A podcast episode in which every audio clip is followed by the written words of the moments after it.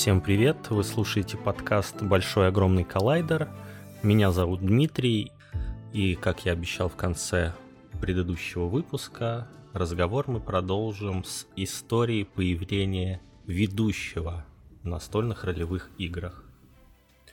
Помимо варгеймов, компания Avalon Hill, э, компания SPI, появившаяся в конце 60-х годов, варгеймеры Америки очень активно играли в игру «Дипломатия».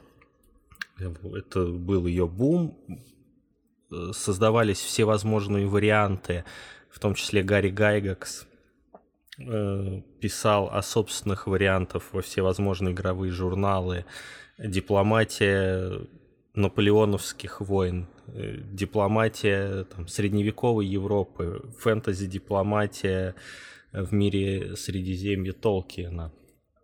И, естественно, игра в дипломатию чаще всего проводилась по почте и требовала, чтобы один из игроков взял на себя роль судьи, рефери, который принимал бы от всех участников игры ходы в письменном виде, если игра проводится по почте, обрабатывал эти заявки и рассылал результаты хода участникам игры. Одной из эпичнейших партий того времени была партия в Наполеоник Дипломаси 2. Это вариант, придуманный Гарри Гайгаксом. Он проводился следующим образом. Э, стратегическая часть проводилась э, с помощью правил игры дипломатии и варианта Гарри Гайгакса – морские сражения проводились с помощью набирающих популярность правил Don't Give Up the Ship, э, в основном апологеты которого находились в Twin Cities, там, где проживал Дэйв Эрнсон, фанат э, морских сражений с миниатюрами. В то время это была основная область его интересов, вот до того, как он стал активно проводить кампании по своему фэнтези-сеттингу Блэкмуру, о котором я скажу позже. Так, стратегическая часть по правилам Наполеоник Дипломаси, вариант Гарри Гайгакса, морские сражения — это Don't Give Up the Ship, а вот сухопутные сражения проводились с помощью варианта правил Стратегос игры 1880 года Чарльза Тоттона — Игра Стратегос, э, не путайте ее с игрой Стратега, в которой лицевая часть фигуры обращена к владельцу, а соперник видит только рубашку, зная только расположение фигур на игровой доске и стараясь уничтожить их все, делая предположение, где какая находится. Э, так вот, игра Стратегос — это игра, выросшая из прусской штабной игры Крикшпиль, британцы в 1872 году, получив в свои руки экземпляр Крикшпиль, сделали собственную версию Альдершот. Впоследствии, когда эта британская версия пересекла океан и попала в Соединенные Штаты Америки, э, Чарльз Тоттон в 1880 году сделал свой вариант – и назвал его Стратегос. А суть игры была в том, что она моделировала сухопутные сражения и активно привлекала для этого судью. Игроки озвучивали свои заявки в произвольной форме, куда и каким образом движутся те или иные, или иные их подразделения, каким образом они строятся, каким образом проводят бой – и судья, принимая заявки от игроков, э, говорил им, что произошло в итоге, э, опять же, кидая кубики э, в тех местах, где необходимо было с помощью случайности определить результат.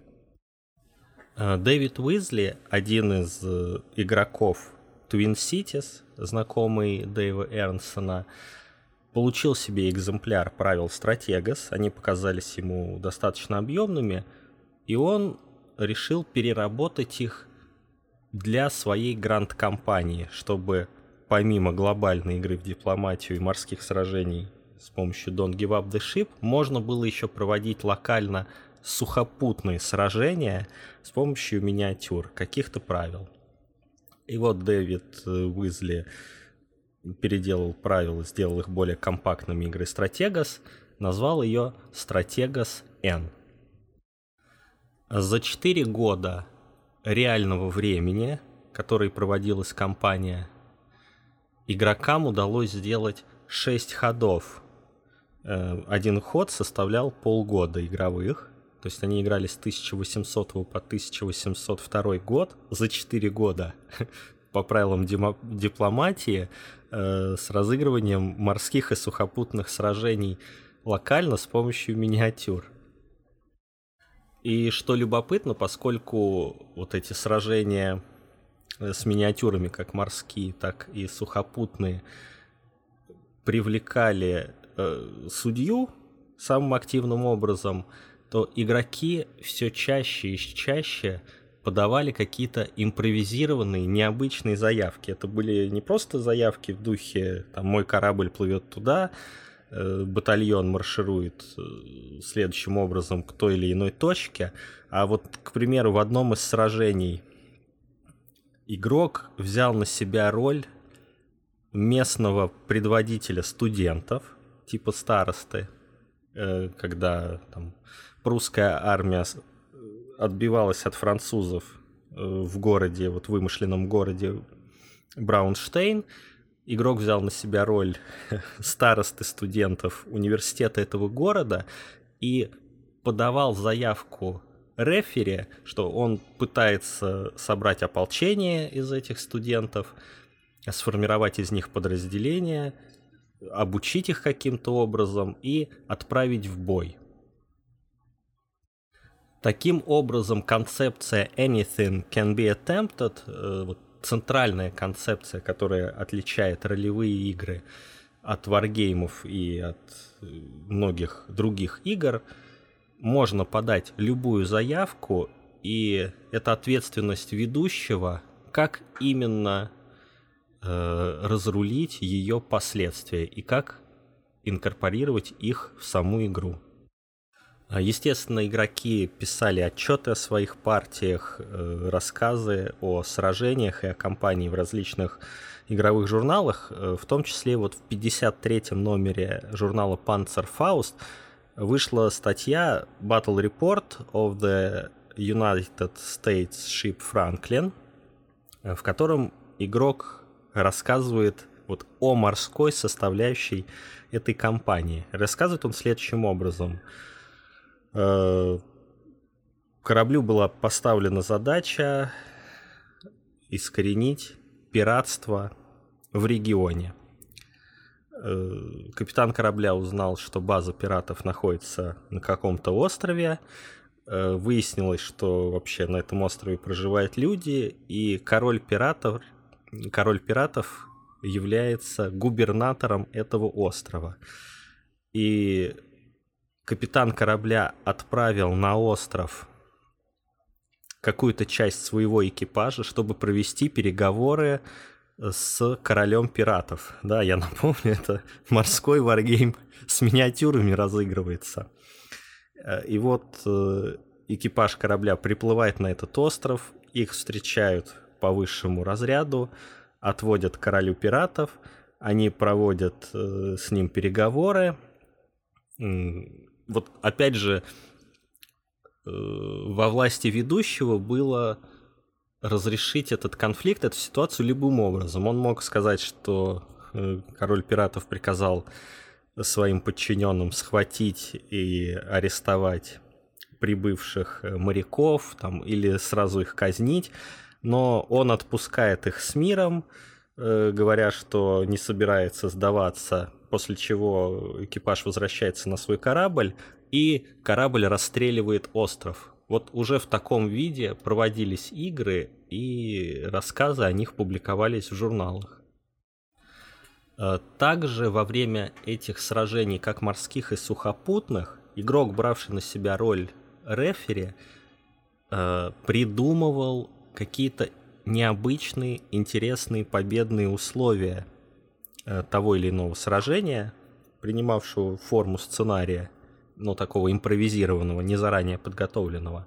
К примеру, когда вот проводилось сражение в городе Браунштейн с привлечением местных студентов и попытки сформировать из них ополчение, э, рефери добавил одно из победных условий прусской стороне, чтобы выжило как можно больше студентов, ну, потому что если все они там помрут, то последствия для города будут ужасающие, это цвет нации, молодежь, которые учатся в университете, и вот они все погибли.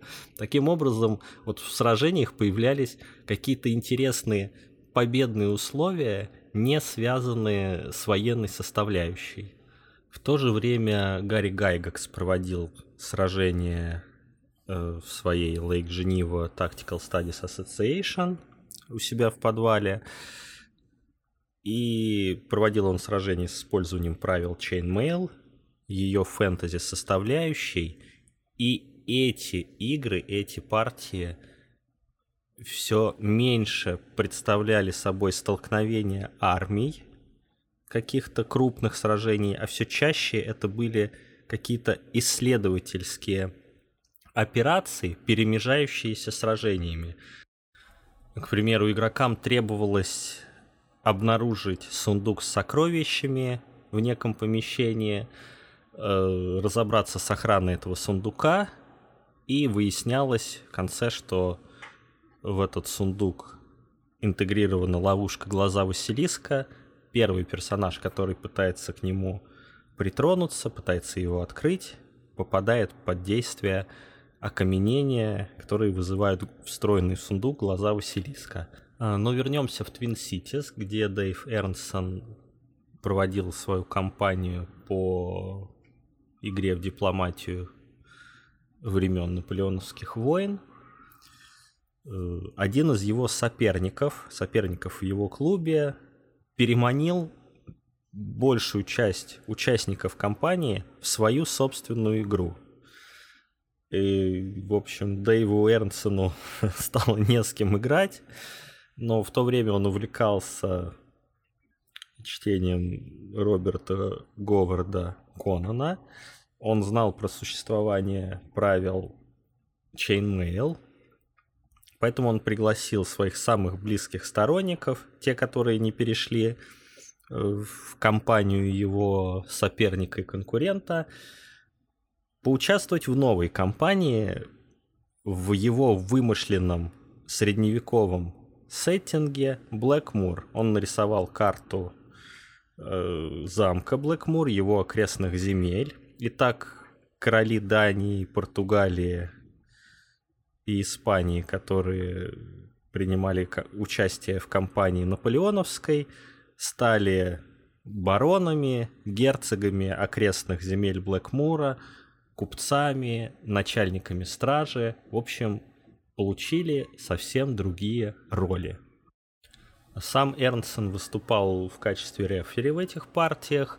Он придумал антагонистическое соседнее э, государство, королевство, которое постоянно нападало на Блэкмур. Э, игроки кооперировались, э, собирали какие-то свои сводные отряды, боровшиеся с этими вторжениями врагов, но и их персонажи, вот эти бароны, купцы, начальники стражи, приобретали все более важную роль. Составлялись таблицы их опыта, сколько лично каждый из этих персонажей, управляемых игроками напрямую, уничтожил врагов. Таблицы их богатств, э, списки магических предметов. Эти персонажи повышали личные характеристики в то время называющиеся Strange, Brains, Courage, Health и Looks. Все это прямо предтеча тех характеристик, там, силы, ловкость, интеллект, харизма, которые мы увидим в будущей ролевой игре. Эрнсон стал выпускать газету, посвященную приключениям в его вселенной Блэкмор, Blackmore and Vicinity, нарисовал подробную карту, и во втором выпуске этой газеты он опубликовал шестиуровневое подземелье, находящееся под замком Блэкмор, в котором герои могли искать сокровища. Причем, что любопытно, правила Chainmail, которые он использовал для непосредственной игры миниатюрами, проведения боя, предполагали использование бумаги и карандаша для обозначения подкопов под замков. Ну, то есть штурм замков это была естественная часть правил Chainmail. Э, там игроки могли рисовать подкопы под замки, а обороняющиеся могли тоже рисовать подко- контрподкопы. И судья получавший вот эти заявки в виде нарисованных подкопов и контрподкопов, говорил, что же в итоге произошло в результате вот этой подкопной войны. Вот именно таким образом появилось постепенное открытие карты подземелья ведущим. Ведь если вы знаете или помните самые первые правила Dungeons and Dragons — и последующие их ранние редакции, которые еще не упрощались в угоду массовому потребителю, предполагали то, что один из игроков берет на себя роль картографа. То есть ведущий, имея на руках заранее подготовленную карту на клетчатой бумаге с помощью описания, там, вы входите в коридор шириной 10 футов, перед вами простирается прямоугольный зал э, 30 на 60 футов, и картограф должен был педантично со слов ведущего отрисовывать кар... экземпляр карты на своем листе, э, чтобы группа искателей приключений не запуталась, знала, где она находится, э, где, в какой комнате, с какими сложностями они встречались, чтобы в случае чего можно было найти какой-то безопасный выход. И любопытно, что первая кампания э, приключений в землях Блэкмор и его окрестностях закончились поражением вот этой группы приключенцев, э, там, главного купца, начальника гарнизона, пока они злоупотребляли поиском приключений в подземельях, под замках и в прочих местах, где могли находиться сокровища, на замок напали Э, солдаты из вражеского королевства, опустошили его, захватили земли и выдавили искателей приключений э, в южные болота. Вот. На этом кампания не закончилась, она имела свое продолжение уже, когда игроки пытались выбраться из этой сложной ситуации. Э, при этом, что любопытно, вот в той партии, в той версии игры Э, сам рефери Дэйв Эрнсон играл не за всех плохих парней. То есть он уже как ведущий импровизированный контролировал большую часть сложностей, препятствий и врагов, подкидывая их игрокам, но некоторые из боссов, таких главных злодеев, главных антагонистов, играли другие живые игроки. Вот, к примеру, начальник стражи замка Блэкмор. Он поучаствовал в перевороте, вот такую подал заявку, когда пришли вражеские солдаты из соседнего королевства. Он присоединился к ним, э, помог провести переворот и стал вот главным злодеем, антагонистом остальных игроков, которых выгнали из родного замка. Э, все эти приключения Дэйв Эрнсон подробнейшим образом описывал в своем фанзине, который назывался Corner of the Table. И, естественно, Гарри Гайгакс был на него подписан, за поем его читал. И они уже встречались на одном из ранних джинконов, на который Дэйв Эрнсон привозил свои миниатюрки кораблей и проводил там только морские сражения. Но вот э, в 72 году на Джинконе номер 5 Гарри Гайгакс и Дэйв Эрнсон наконец-то встретились и сыграли такую фэнтези, не компанию, но небольшой сценарий. Э, Гарри был в восторге от вселенной Блэкмор фэнтезийной, в которой можно было делать все, что угодно. Ну а Дэйв Эрнсон, в свою очередь, был в восторге, отправил Chainmail, которая позволяла вот эту часть, посвященную сражениям самих фигурок, э, проводить с легкостью и удобством. И так они после Джинкона номер 5 обменялись рукописями своих правил и начали вместе работать над общей игрой, которая станет впоследствии Dungeons and Dragons. При этом Гарри и Дэйв очень отличались в своем подходе к работе. Если у Гарри Гайгакса его правила Chainmail, уже изданные Гвидон Games, были очень четко структурированы, старались учитывать там, максимальное число возможных случаев, игровых ситуаций, то у Дэйва Эрнсона его правила компании Blackmore это был такой набор несвязанных рукописных заметок. И первое, с чего начал Гарри, это он взял эти заметки, пытался создать из них некую структуру, на которую впоследствии могли бы опираться игроки в своих партиях, брал, исправил chainmail какие-то процедурные вещи и вот встраивал их в эту общую канву компании, э, в общую систему правил, которая сочетала бы с собой, э, сочетала бы в себе фэнтези приключения и сражения в таком средневековом стиле. Э, когда правила были готовы и встал вопрос о том, чтобы их издать, в первую очередь Гарри Гайгакс обратился к своему старому другу Дону Лоури, создателю компании Guidon Games, где выходила игра Chainmail Гарри Гайгакса, и ну, предложил ему издать вот эту новую игру в Guidon Games. Но Дональд Лоури в этот момент э, испытывал серьезные жизненные э, трудности, в его жизни происходили перемены. Он переезжал в штат Мэн на восточное побережье Соединенных Штатов от, от центральной части Америки, где жили Дэйв Эрнстон и Гарри Гайгакс. И, в общем, ему было не до этого, поэтому такой вариант не сложился. Ну, Гарри, естественно, не отчаялся. Он разослал получившиеся правила по участникам Lake Geneva Tactical Studies Association, своим ближайшим игровым соратникам. Более того, у себя дома он провел кампанию в подземелье под замком Грейхок. Замок Грейхок — это замок Гарри Гайгекса, Э, в его вот этой игровой ячейке Castle, Castles and Crusades. Если помните, я в первом выпуске рассказывал о карте Great Kingdom, и вот у Гарри там был замок Грейхок. Э, любопытно это подземелье состояло из 13 уровней.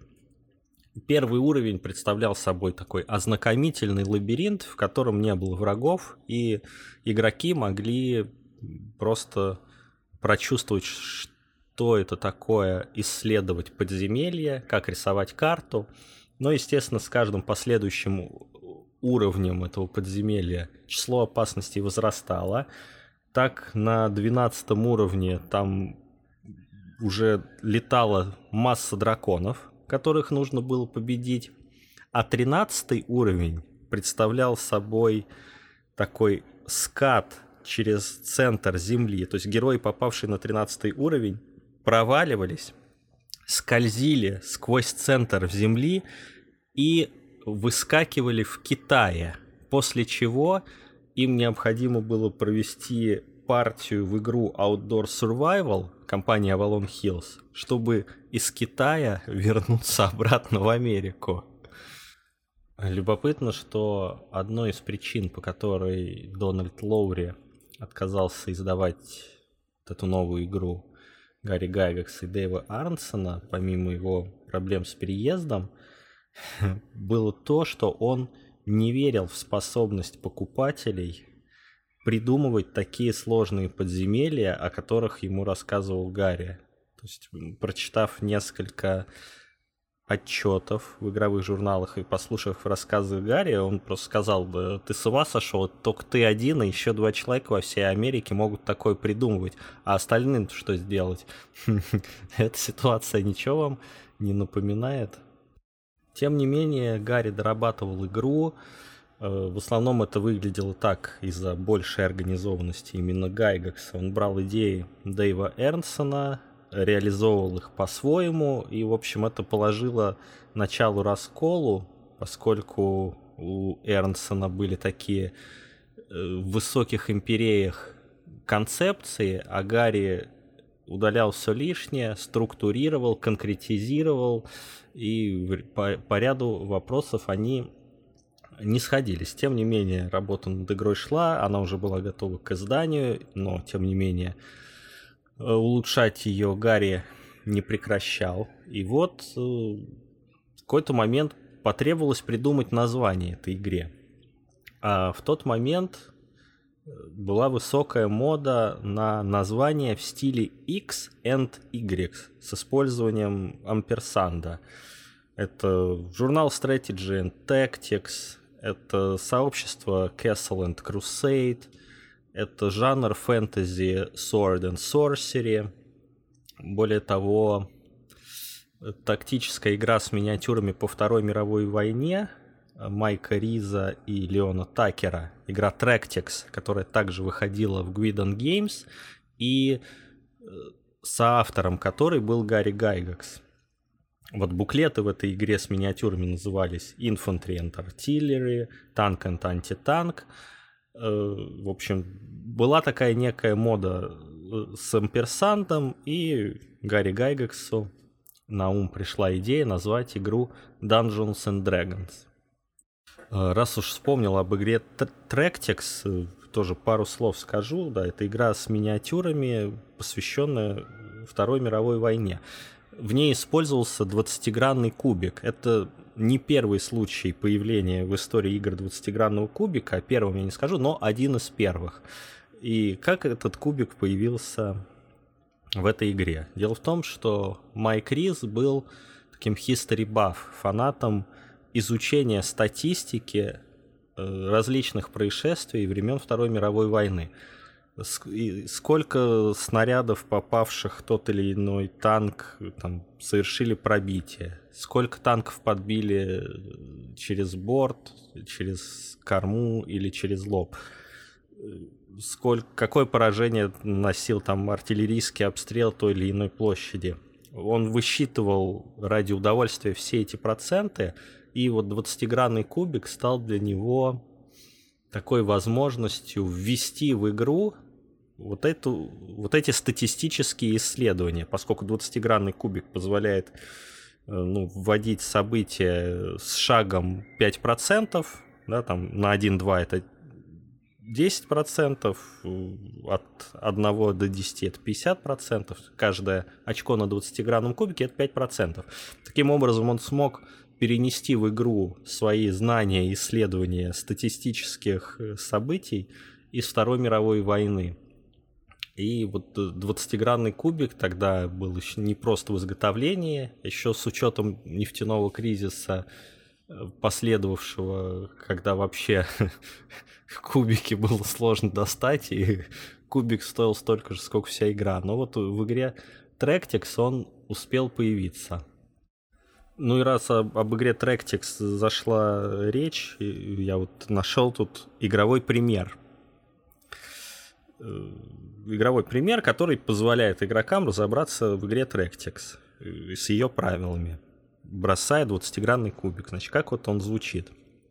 Немецкий легкий пулемет находится за живой изгородью на господствующей позиции и наблюдает за тем, как э, небольшой британский отряд, состоящий из трех пехотинцев, выдвигается в его сторону. Пулеметный огонь можно объявить одним из двух способов. Нужно объявить цели стрельбы и с помощью шаблона определить область, по которой стреляет пулемет. Это либо овал с размерами прямоугольника 2 на 6 дюймов, либо круг диаметром 4 дюйма. Ну, предположим, что все три британских пехотинца попадают под действие шаблона. Э, базовое значение стрельбы плюс 12. Бонус за автоматическое оружие 18. Делим на 3 цели. Получаем 6. Э, значит, итого у нас базовое число модифицировано до 18. Цель идет в полный рост, поэтому никакие штрафы не применяются. Также цель двигается по чистой местности, не использует никакие укрытия и маскировку. Опять же, нет никаких штрафов. Расстояние до цели 27 дюймов, считается средним, поэтому вычитаем тройку. Движение цели э, производится с обычной скоростью. Пулемет замаскирован, поэтому они двигаются, ни о чем не подозревая. Э, двигаются со скоростью 4 дюйма в ход. Э, из э, общего числа тухит вычитается тройка. Статус морали атаку... атакующего, то есть пулеметного расчета, спокойный, добавляется единица. Значит, общее значение тухит плюс 12.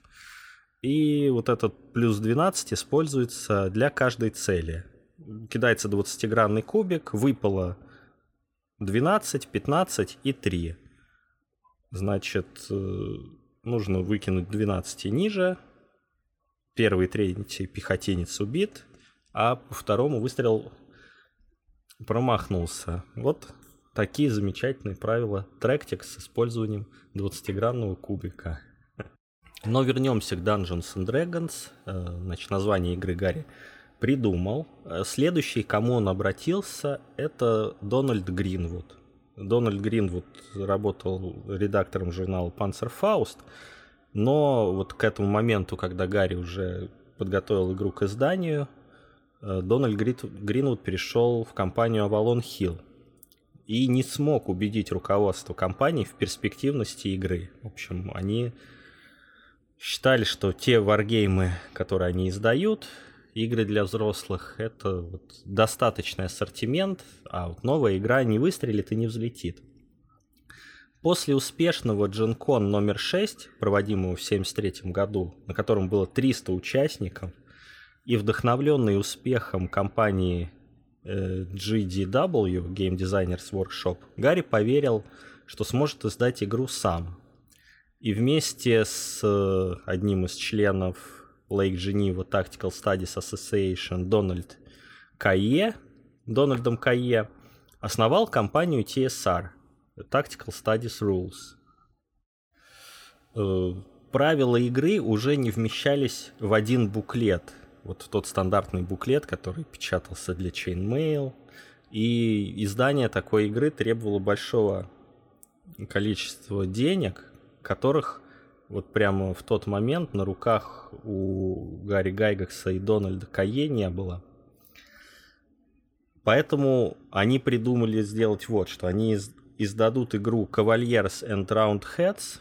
Это модификация Chainmail, посвященная гражданской войне в Англии. И все заработанные от этой игры деньги вложат в издание новой игры Dungeons and Dragons. Вот, но план, к сожалению, не сработал. Во-первых, потому что Гарри Гайгакс никогда не светился в тусовке, которая увлекалась э, гражданской войной в Англии. Он не имел там никакого веса, несмотря на все свои заслуги э, в сражениях вот, средневековых миниатюр и варгеймов компании Avalon Hills. В общем, продажи игры э, не принесли того успеха, который позволил бы без проблем издать Dungeons and Dragons. Но на помощь пришел Брайан Блум. Это посетитель последнего Джинкона 73 года, ну, последнего на тот момент 73 года, Джинкон номер 6. Ему так понравились игры, которые проводил Гарри Гайгакс. Он вступил в Lake Geneva Tactical Study Association и согласился за равную долю в компании TSR – дать недостающие деньги на издание игры. Э, игру издали тиражом тысячи экземпляров, которые впоследствии разойдутся за 11 месяцев. Издание игры представляло собой три буклета, которые назывались в духе игры с использованием амперсанта. Это были буклеты Man and Magic, Monsters and Treasure и Underworld and Wilderness. Ну, соответственно, Man and Magic включали правила персонажа использования магии, Monsters and Treasure был для ведущего, чтобы создавать подземелья, заполнять его монстрами и сокровищами, а Underworld и Wilderness, опять же, такой кам- campaign settings для ведущего, чтобы создавать окружающий мир, в котором было бы интересно искать приключения. Причем э, типография вот это поставила тысячу экземпляров трех буклетов и тысяча коробок э, с, с перфорацией и ну, то есть тысяча макетов коробок с перфорацией и разметкой, которые нужно было сложить вручную.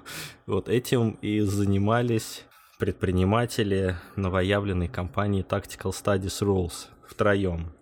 И было непонятно, будут ли продаваться эти игры, получат ли они популярность, станут ли известными, взорвут ли они рынок. Вот, например, опрос Дональда Лоури э, в журнале Panzerfaust показал то, что рынок насыщен всевозможными играми для взрослых, и вряд ли что-то может его взорвать. Э, статья Томаса Шоу в The General э, говорила о том, что со времен игры Avalon Hill Gettysburg игроки не видели ничего нового и вряд ли увидят что-то интересное в ближайшее время – ну, при этом Томас Шоу намеренно игнорировал уже появившуюся к тому моменту компанию SPI. А вот таким образом на рынке появилась новая игра Dungeons and Dragons, озаглавленная как Rules for Fantastic Medieval Wargames Campaigns, playable with paper and pencil and miniatures figures. Уже тогда было понятно, что та часть ее, которая называется Wargames Campaigns, не полностью отражала суть игры, ну, если вообще в какой-то мере ее отражала. Но название жанра Role-Playing Games, настольные ролевые игры, появятся позже, когда на рынке возникнут подражатели. Но об этом в другой раз.